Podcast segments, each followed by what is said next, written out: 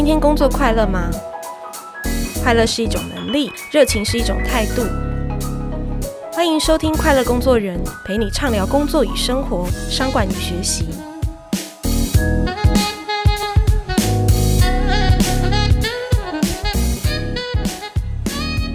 听众朋友，大家好，我是 Cheers 快乐工作人主编若涵，今天要来跟大家谈谈学习这件事情。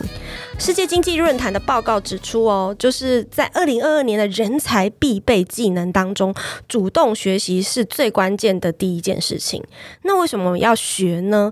因为你可以看到，说这些年随着 AI 人工智慧的发展，然后加上疫情推动了产业的急速转型，可以说到二零二五以前，现在的工作啊，需要的核心能力至少有快一半要改变。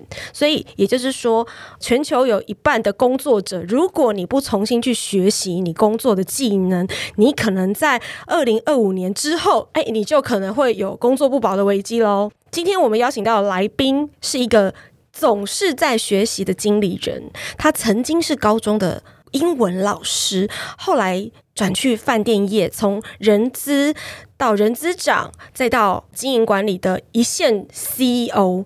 近三十年来，他总共念了五间学校，里面包含博士、学士 program 的这样的学程都有。他花了超过五百万左右的这样的钱在做线上线下的学习哦。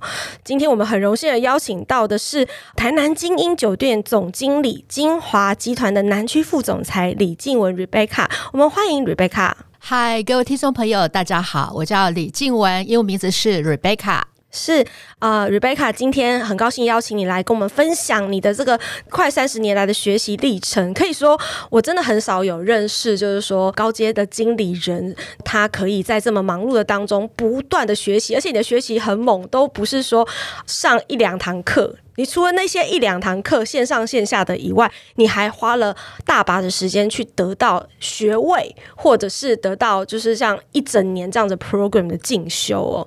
所以我想要先请 Rebecca 跟我们聊聊，就是说，诶，学习对你来说的意义到底是什么？学习啊，对我来说，我觉得人生这一张拼图里面，那我想要再去探索，让它更完整啊。所以，透过不管是知性的、艺术的，甚至美食、外等等，我觉得无所不在，那都需要学习。所以我这一辈子就是一直在探索，就是说，当我从这个世界拿到毕业证书那个画面，我可以怎么样让我想要的人生呢？是更多彩多姿，是多彩多姿，是您学习的动力，这样子。没错，所以我的学习没有那么硬啦，可能从一开始是教书嘛，在国中跟高中教英文。为什么会离开教职？主要的原因，我觉得还是回到人格特质。人格特质，我是那一种觉得我不太想要，就是说，在我很年轻的时候，一眼看到我的人生的尽头，也就是我从这个世界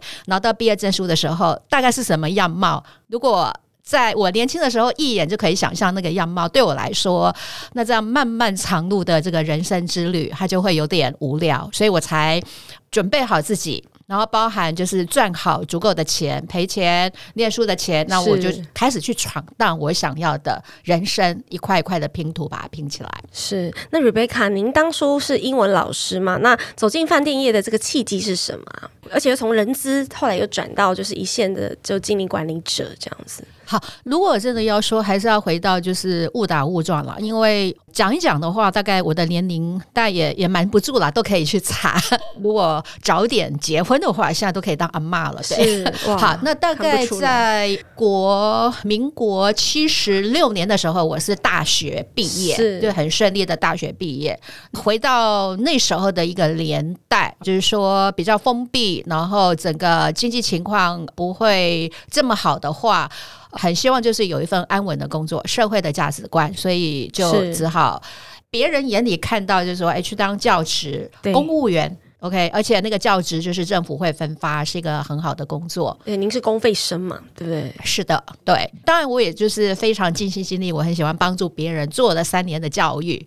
但是另外一个比较不安分的那个灵魂，我刚刚讲，呃，人格特质，我是属于那种喜欢开疆拓土，然后去探索一些不一样的世界的这种人，呃，所以我就决定那个赔了公费，然后就开始去做不同的学习。可是有一个很现实的面，就是说那时候赔了公费，我想要改变自己的生活环境跟人生这个视野，那么。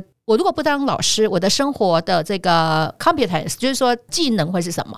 所以得要去练书做学习。那在那个时候的话，就发现说，哦，有一个叫饭店管理 （hotel management） 这样的一个，你说一个 program 也好，或是有原来大学好那时候台湾比较少这样的一个学习，那在国外会比较多，然后就会觉得，哎，这个非常的 lifestyle。就是说，那个开课的内容非常的 lifestyle，比方他会教你一些烹饪，然后教你做甜点，OK，然后会教你做 housekeeping 是之类的。那当然也会教你一些什么人力资源的管理啊，marketing 等等等。然后我就会觉得，哦，原来这么 lifestyle 的 knowledge 也好，是可以有一个 program 可以去念，好，所以是这个吸引我。那我就去瑞士，哦，瑞士去念这样的一个 program。是，所以那这个之后，后来您就整个转进饭店业嘛？哎，这个应该说一开始我没有给自己那么大的压力，但是那个前提是我把自己有准备好子弹，啊，学了 对那个能力技能。哎，子弹就是说我之后我的任何的赌注那都有风险。所谓的赌注是说，比方我要转做其他的事情，那我要做什么事情，什么工作？然后是不是顺利？我能够赚多少钱？还有我要去念书也要钱。哎，那个我跟各位听众朋友分享，就是我很务实的哦。这些钱我自己都把它准备好了之后，我才把那个教职辞掉。然后去做学习，所以我学习过程选择瑞士。当然，第一个山明水秀，那是比较少去接触的一个国家。那想说在那边常住的话，陶冶性情也不错，但也挺贵的，就是了，挺贵的，挺贵的。对，对，所以其实 Rebecca 在做这些的学习之前，其实他都有计划性。对，而且。我觉得那个压力比较小的一个原因，就是说我所有的这个决定成败的话，我自己可以负担。所以，其实我从那时候比较年轻开始，就有一种特质啦。我觉得我要为我自己做的每一个决定负责。那当我有一些选择要做一些决策或决定的时候，我会先去想一件事：如果这个决定或决策失败的话。那个最大的风险会是什么？我会先去想这件事情，然后那个最大的风险，如果是我可以承担得起的，我才去做。是，对。所以像你念了这个饭店管理这样子的一个 program，然后进了饭店业，然后从人资开始这样做起嘛，那一路到你也做到人资长，那后来转往经营管理的这个契机是什么？我应该再稍微补充一下，其实我进到饭店业的第一份工作，如果你就那个工作内容的本质，我是在端盘子，是在洗碗，那是我第一个工作，因为我第一个工作是在 Grand Hyatt 台北啊，然后是当一个储备干部。然后我是被放在中餐的储备干部，是。就是 Hyatt 就是现在叫君悦，那以前那时候还叫凯悦的时候，他觉得未来的这个 hospitality，尤其是餐饮的人才，会是中餐这个部分是很缺少的，所以他们不知道看到我什么特质，就把我丢到 中餐里面。对，那那个储备干部他不是去见习，而是。第一个母餐厅，他帮我安排，我必须从最基层。那最基层就我刚刚讲的，我是要从助理服务生，还不能当一个直接跟客人互动的服务生做起。是对。那每做完一个 position 的这个 job scope，我必须要比正职的人 at least 就是最少要跟他们做到一样好，我才能够做到下一阶的工作。举例而言，就是说我讲洗碗好的这件事情。大家会说哦，洗碗，那你好可怜哦。可是，一开始我也觉得我好可怜。为什么去瑞士念完书回来，第一个工作要洗碗？OK，但是觉得既来之则安之嘛，一定有它的道理。那对，就做哦，原来洗碗这件事情没有你想的那么简单。大饭店它是会用机器。对，那你各种不同的 size 的碗盘，你要收进来之前，它会有一个叫 decoy system，你要做分类。Anyway，它是一个非常有逻辑性、有系统。那你要学的是从头到尾整个这个逻辑。当你很顺把它调好之后，就是在追求效率了。是，所以就是这样，从最基础的工作，然后不同的部门这样轮调下来，您都有了一个对饭店业的看见，这样包含也要去那个 bar 啊，然后去宴会厅了。所以大概。我那时候的储备干部比较是在餐饮，一年的时间，餐饮的这个外场的工作人员，从基层到管理人员，嗯，OK 的工作，工作对、嗯、我都可以，应该就可以还蛮胜任的。对，然后因为因缘际会，我想要回到，因为我我本身是台南人，是，所以我就回到台南。那台南那时候都没有这些大饭店，那时候那个。小格瑞亚也都还没有变成是 大饭店，OK，好，那所以我就有一次就到高雄，因为我大学是在高雄念大学的，高师大，去高雄，哎，就刚好翻报纸看到，哇，有一个叫做汉来大饭店，他在招募员工。因为他那时候还是工地，那还没有盖起来，对，还没盖完。嗯、OK，那个架构都在的，所以我我就跑去看了一下。哦，这个有台北的这个架构气势不凡。我有亲自去工地瞄一下，我看看它的规格怎么样。找工作室先来研究 对对对工作场地，对，然后还去打听了一下，就是说那时候的汉来就是之前来来的很多的精华一个 team 下来开的，所以我就去投履历表。那他们觉得，哎，我以前当过老师，所以他们就用了我在人事部门当培训专员，教育训练的这块，教育训练，所以这样就进到 HR。Actually，我不是学 HR，对，但是因为这样开始就进到人力资源的领域，所以从这边开始的时候，不是练 program，我每个月我常跟大家讲，我每个月至少会花一到两万块去做专业课程的不同学习。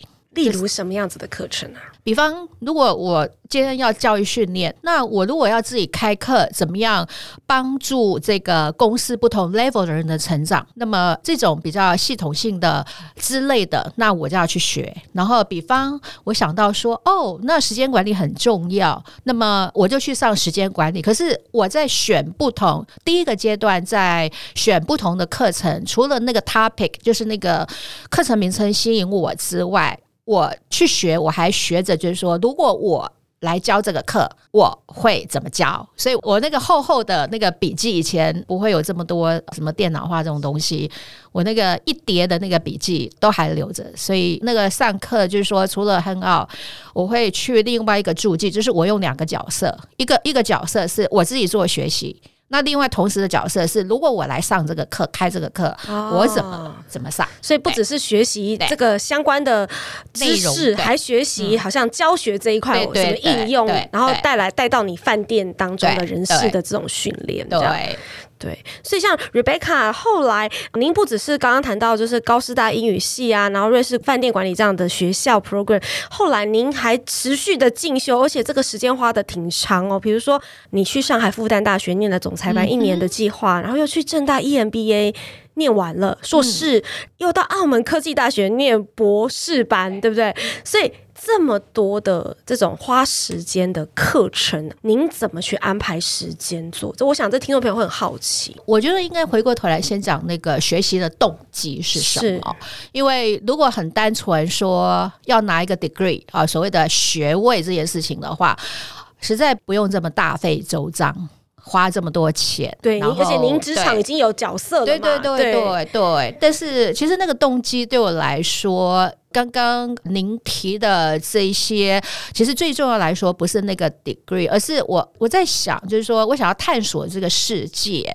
那探索这个世界的话，如果我想要，比方说未来跟人的沟通的话，我把它说到就是两岸四地，我们一样是讲中文的人。你不要觉得我今天讲一句话出来，对方接受到的就是你听到的，就是意义是一样，不一样。因为两岸四地的成长环境不一样，所以一样是讲中文，但是后面脑筋在盘算的这个价值观等等要表达的是完全不一样。那我觉得未来，因为我比较人文，对沟通这一方面，未来工作不管是谈判呐、还是要做沟通的话，我觉得你要去了解人的思维逻辑这件事情是很重要。那所以我就有一种向往。那怎么样要去了解这个？就等于说你要去跟不同国家的人。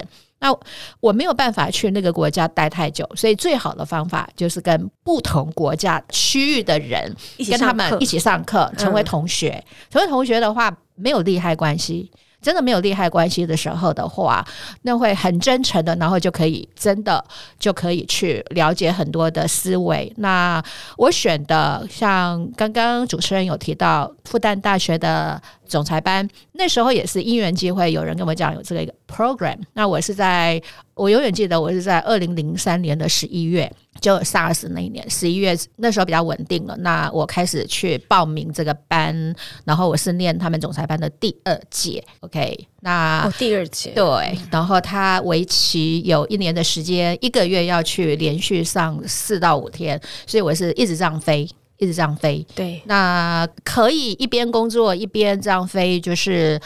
第一个，因为你上四天的话，你有六日是自己的 day off 嘛，那你就请假两天，可能还有一些连假，然后再经过我的老板，他也没有反对，所以就是要感谢我的老板，好给我很大的空间，那我就开始这样飞。然后另外一个原因是，小时候我们在念历史也好，念国文也好，那提到复旦大学，就会有很多、嗯、哇，这个学风鼎盛啊之类，所以就有一种憧憬。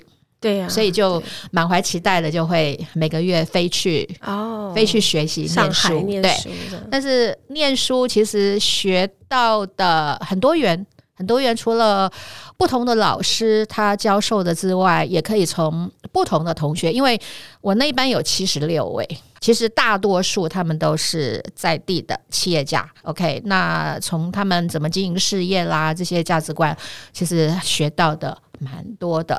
是，那像 Rebecca，、嗯、您怎么看你的这些学习，它累积出来的这个成效，反映在你的工作上？我想很多工作人都会好奇，就是说，那我这样投入了这么多时间跟金钱，我怎么样去看我的职业？因为这样子而有帮助？你怎么去看这个东西？嗯，我。觉得这是一个大灾问，但是我会比较要劝大家，千万，因为学习可能分两种，像我刚刚讲的，就是说一开始可能，比方那时候谈到说我要培训的时候，去找那种比较小的课程，那一种是可以直接跟工作提升自己的职能直接画上等号。可是呢，后来当我比方我刚刚跟大家分享零三年去上海复旦大学这个的话，我不会有那种说我今天练了什么。会拿到一个什么 degree？我直接就是在我工作上会有直接的啊，被加薪啊，还是被 promote 啊？千万不要那么想，千万不要那么想，不然会失望很大。因为今天谁理你？你今天 你你今天练了几个什么学位？对，就是，是但是就是说，今天你你是在打基础，就是盖房子一样的打基础。你让你那个基础 foundation 越厚实的话，有一天当时候到了，那个爆发力就是它带来的。可能是我觉得它它会帮助你个人人生的视野，然后你的 knowledge 生活经验各方面。那等到对的时候，才会直接跟工作有连接。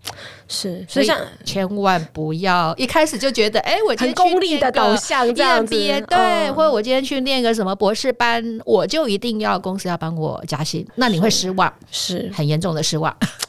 对，所以 Rebecca 讲的这个，真的就是一个，好像你找到你求学的这个动机是什么，然后那个动机它不应该是为着一个直接对应到职场的好处、嗯、去学习，这样的学习可以走得久。远，并且他的学习是有计划性的，他也知道这些能力跟我的职场是相关的，所以我也不是漫无目的的在学习。那我们可以看到，就是说，等一下呢，我们下半场回来休息一下，就会看到说，哎，Rebecca 可以更多的聊聊。其实事实上，他是一个很特别、很有创意的饭店经理人。他不但创下台湾最短时间内获利的这个饭店的记录，然后在二零二一年疫情不景气的时候，还持续保持这个获利的记录。其实这当中有非常多。他的这个创意思考，然后带饭店走出不一样的道道路。我们休息一下，等下再回来。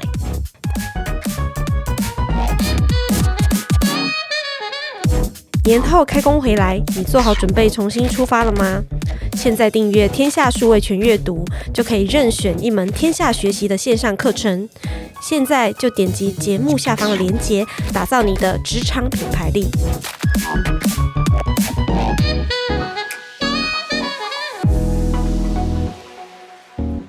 听众朋友，大家好，我是 Cheers 快乐工作人主编若涵。今天我们邀请到的来宾是金华国际酒店集团的南区副总裁、台南精英总经理 Rebecca 李静文。我们欢迎 Rebecca。嗨，各位听众朋友，大家好，我是李静文。是刚刚上半场，我们跟 Rebecca 聊了她的一个学习历程，然后可以看见她真的总是用一个充满探索未知跟好奇心，想要发展人生的各种不同可能，她去做的各种的学习。那下半场我们要来更多的去聊聊说，那工作人我们在实际的职场学习中，我们可以怎么样来实际的去应用？哦，那一开始我们想要跟 Rebecca 聊的就是说，其实受疫情冲击，我们可以看到说，当然饭店业真的是海啸第一排。很辛苦，但是在这个过程当中，其实因着您的学习因子，所以您的团队听说也是一个不断学习的团队，是吗？我常讲说，现在这个社会变动很快，所以我就逼着我的团队一定要多职能、多学习。他们被我逼着。那么一开始可能蛮痛苦的啦，但是慢慢经过这一年到两年，应该会觉得还好，有我逼着他们，就是多职能学习。所以有可能他今天是柜台的人员，但是他可以同时做房务的整理，是对。然后每一个人他可能也许在不同的时间点当中，他如果要做多工的角色，他也可以有一个所谓的津贴，是的，鼓励大家去发展跨域的职能，这样子。是因为几年前我就在我们的。工作场所设计这样的多职能津贴，那为什么会有这个概念？因为饭店，比方说柜台也好，或者餐厅也好，一个员工他工作的，比方说八个小时，不一定是每一个小时、每一分钟的忙碌程度都一样。有时候是完全没有事，但是你还是要在那边。对，但是有时候忙到哇，我们叫舌操，就是超级不知道该怎么办。所以呢，我观察到整个饭店，也许某个单位很忙的时候，某个单位他不忙，那我就有一种想法，是不是可以训练大家多职能？那么当不忙的单位，他可以在关键性的一个钟头，甚至三十分钟。他就可以跨到那个很忙的单位去帮忙，那前提是他原来的单位的这些该展现的这个流程的话没有被影响，所以才设计了这个多职能的津贴。是，所以这也让你的团队就成为在疫情中，他可以因着你们的很多的创意的专案，然后大家都可以成为那个临时的任务编组的成员，然后做可能对应到本来不是他。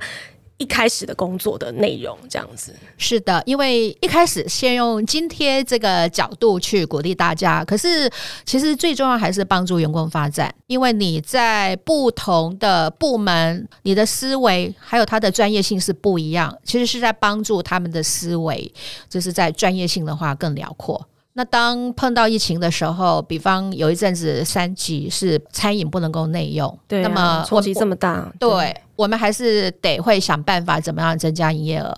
所以，我们我们光是从外带，然后甚至去结合，就是说，哎，我们也跟那个购物台结合，对，也可以在一个月创造超过一千万的业绩之类的。对，那很多这种想法的话，它绝对不是当发生了你才去做，那会来不及。所以之前就有很多的练习。那当那个 timing 到了，你以前诶接触过的，也许你没有那么上心，你就会突然有一些灵感，然后可以产生一些创意出来。是，所以像早在疫情前几年前，那个林志玲在办婚礼的时候，听说就是您这样带着团队一手打造，然后在古迹办婚礼，然后在台南美术馆办婚宴，对不对？那时候也是个创举，没有人这样做过。是因为一般大家会觉得饭店就只会做看，可是以那一场来讲的话，我们是一个从头到尾的规划，包含灯光啦，甚至要搭配的这个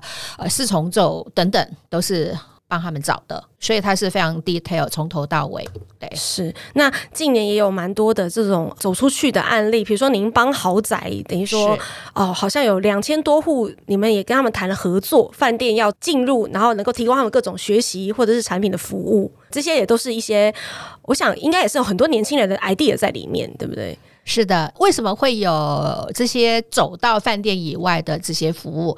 因为饭店的量体哦，它的 space，我们已经团队把它做到极限了。所以，我身为这个 leader，我当然会有压力。我们每一年好还要再更好，加的趴数是很大的。那怎么办？我已经把它做到满了。所以一开始我们就会去思考，怎么样把在饭店里面的这个专业，那怎么样发展出去，用外面的资源或场地。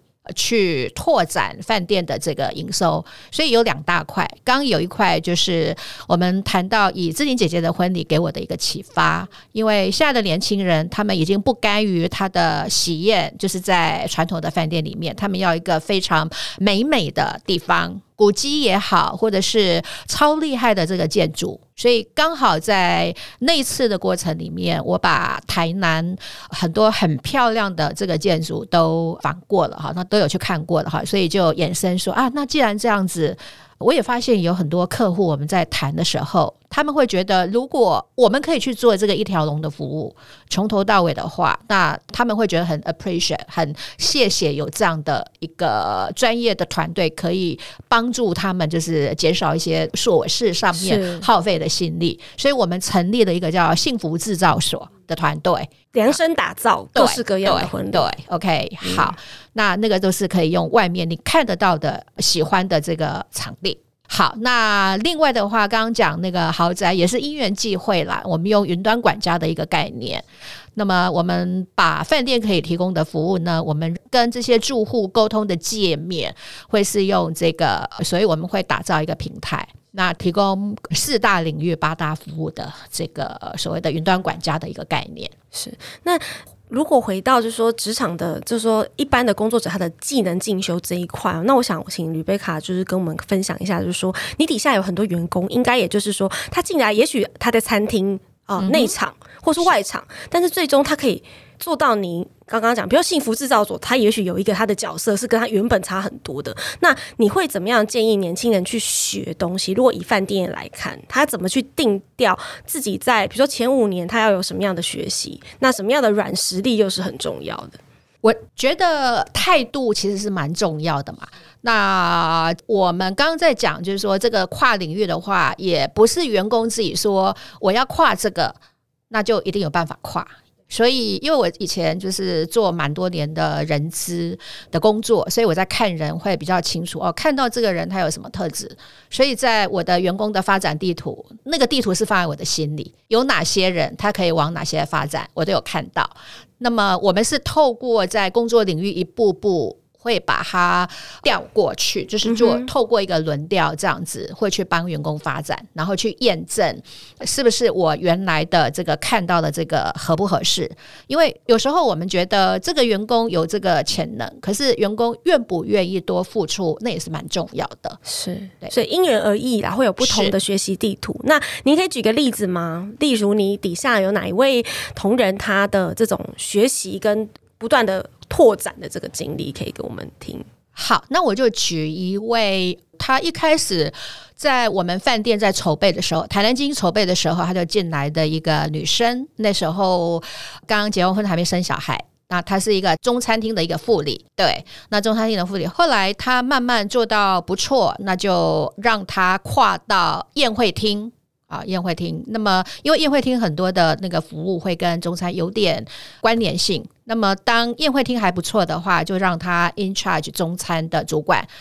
后来就是，我就把他轮调，让他去当宴会业务。就是、哦，业务对业务。那么，业务的话就是在接洽，就是说，如果客人要办婚礼也好，或是办会议。或任何的发表会等等，你要跟他沟通，除了场地之外，要给他一些专业的建议。那么我在做姐姐的那场婚礼的时候，他也是一个很重要的一个帮手，当中也有带着他大大小小，就是我们场刊呐，那么接洽，比方要租借任何的东西，包含灯光啊等等，都是带着他，有看到他的一些潜力。那么后来呢，基本上我就让他现在是来负责我整个大中餐厅的营运加上业务。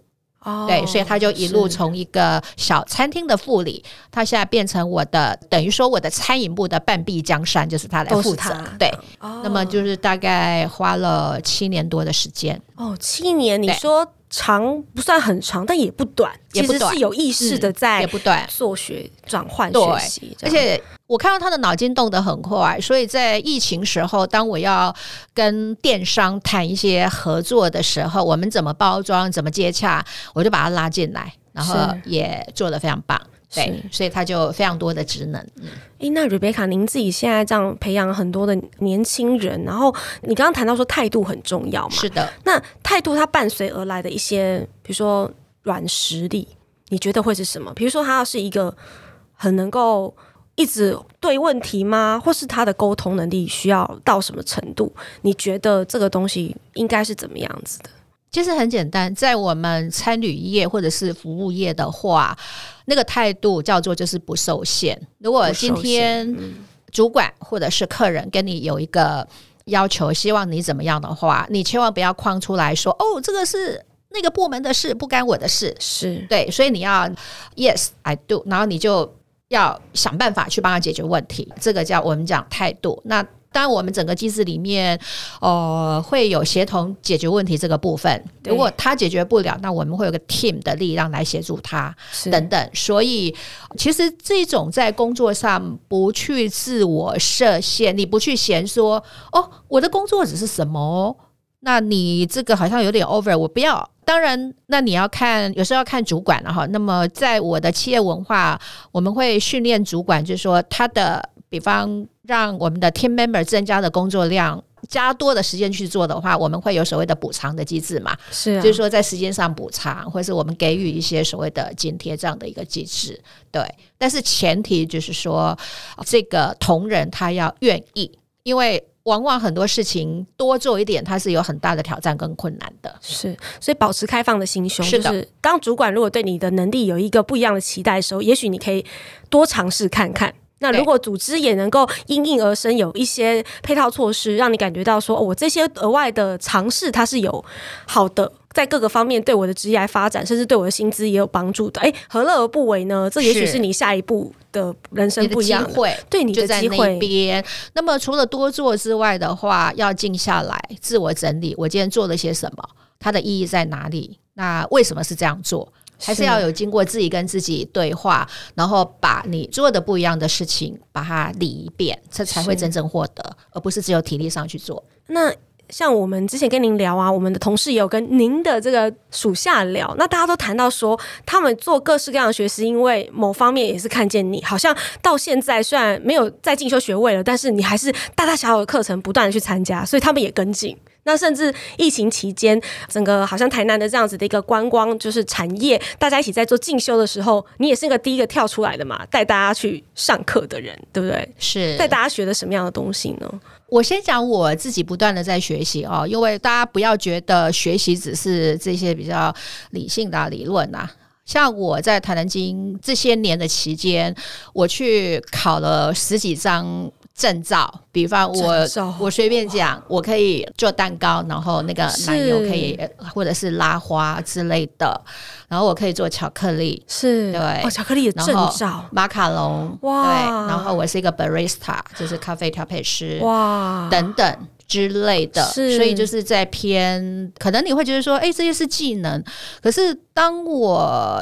以前念的大学是高师大这样的一个高教体系的话，对于这种技职的东西，你不会很认识。但是我现在的等于说，我的管理或者我的客人关联的这比较深入的，都是这些餐饮有关。那这些餐饮可能有的人觉得很奇花，可是其实不同的吃、不同的喝、不同的玩的本身，它都有很深的学问。是，对，没错。所以我光是刚刚讲，就是说从做甜点这件事情，甚至做菜。我也去学过做菜，一两道是很厉害的台菜之类的。后来是因为没有时间，哦、对。那另外有的学习就是我透过我花很多钱去不一样，我会做很多的资料，去不同的餐厅。那这个餐厅到底是为什么厉害？我是花很多钱去吃，那去吃我一样是有很多的笔记哦，像秘密课一样。对对，呃，不不一定是用秘密课那个角色去 challenge 别人，我反而是不一样，因为我不去看他的缺点，我就去看他的优点。哦、是因为你去挑人家的缺点干嘛呢？我今天去任何一个餐厅，或是我去一个，比方住一个饭店，我永远就是去看优点。因为挑缺点那不是我要的嘛？你要怎么挑一定挑得到，哦，就是什么新东西我们可以跟着用，对对，对，就是往这个角度哈。所以我的视野跟我的对很多事情的态度大概是这样。那当碰到疫情的时候，哎，我正好就是觉得可以联合大家，然后一起大家来做一些学习。那么同仁他也觉得曾经被我逼过，然后后来就觉得说其实还蛮受用的。比方像我的同仁，现在我知道也很多人，他们自己现在自己去学韩文，哦，学韩文，对，为什么呢？为什么？因为我一直跟他们讲说，哎呀，我太忙了。但是像在我们南部来讲，我说英文就不用讲了，那一定要的嘛。然后日文也不少，那么但是现在很缺少的是讲韩文，而且之前刚好有几个。很夯的 那个韩星，像那个车银优之类的啊，他也有来住过我们那边，哦、对，所以我们也没有人会讲韩文，所以很多的这个过程我就会跟大家分享。哎呀，语言这件事情不需要学文法，我们先从沟通开始嘛，听说读写。是，那很多人就受了我的启发，他们就会去做不一样的学习啦。那最近我疯狂的对于咖啡这件事情是有兴趣的，所以我也带着一群年轻人。找设备也好，或者是怎么样去冲出好喝的咖啡这件事情，哦、我们一直我是带着大家去玩咖啡。是，所以您也刚刚之前有聊到说，您也带着团队，好像成为一些咖啡厅的顾问嘛，对不对？就是这个东西，它是有点不是鸡生蛋，蛋生鸡，而是互相缘分。对，当你可能我我永远会相信啦，就是有一些磁场，就是说，当你很喜欢一些事情，然后你很用心的话，那自然上天就会给你这些机会。对对，去展现。对，那刚好了，我们也是，就是你提醒我了，我就是我们最近在做另外一个业务，我们帮很多咖啡厅就是做 backup 经营上的策略，对的那个 support 啦，就是呃后场的资源，因为。以前我有时候我在大学兼课，然后我的学生呐、啊，都大家都是大三、大四，那么大概超过百分之五十以上都想自己开咖啡厅。哦，我就算给他，我就算给他们看你有多少资本，是，然后你这样开下来，哇，你那个撑不了多久了，因为 因为你让一个自己当一个老板，你永远要想怎么获利，你的 business model 是什么，不是你自嗨就可以。那后来呢，因缘际会，我突然觉得说，哎。我脑中有一种理想的一个咖啡厅，如果我们有一个 support 的 team 可以支援他某些东西，然后交给就是有一个公式可以去套。那如果很多年轻人他想要开咖啡厅的话，也许可以透过这种机制去帮助他们。这是我一个想做的一个理想。对，那刚好最近有几个单独的咖啡厅，还有一些小连锁的咖啡厅，他们也找我们，就是帮他们做一些 support。所以我会用我的专业，让他减少一些请厨师啦，或者是请一些很厉害的那个怎么讲咖啡师的那个费用，可是让他们做出一个很棒的产品哦。所以你们你们会教他们从无到有这样子吗？哇！所以真的今天在听 Rebecca 分享学习这件事，可以看得到说，不要问时间从哪里来，挤一下努力的。生出时间绝对都是可能的。从他的这样子一个人生历程来看，包含他现在带着年轻团队不断的去进修成长，那也看见说，好像在学习这件事情上，如果你一直保持着一个好奇心、热情，是不是永远都可以找到想要再学的东西啊？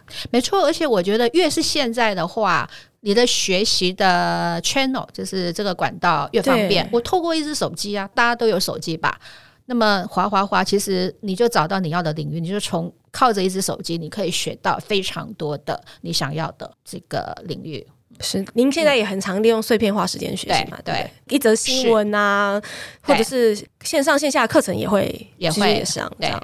对，对，所以今天的节目呢到了尾声，其实也真的就是透过 Rebecca 今天很精彩的分享，那啊、呃、祝福各位听众朋友，就是在二零二二年啊，不要忘了刚刚我们一开始开头说的，学习能力是未来的工作人竞争力不可缺少的一环。找到你有兴趣的事情，开始学习吧，不一定要对准你的工作的职缺的转换，也可以对准，但是学习永远都不会是一个要等着。择之后做的事情，而是现在进行时。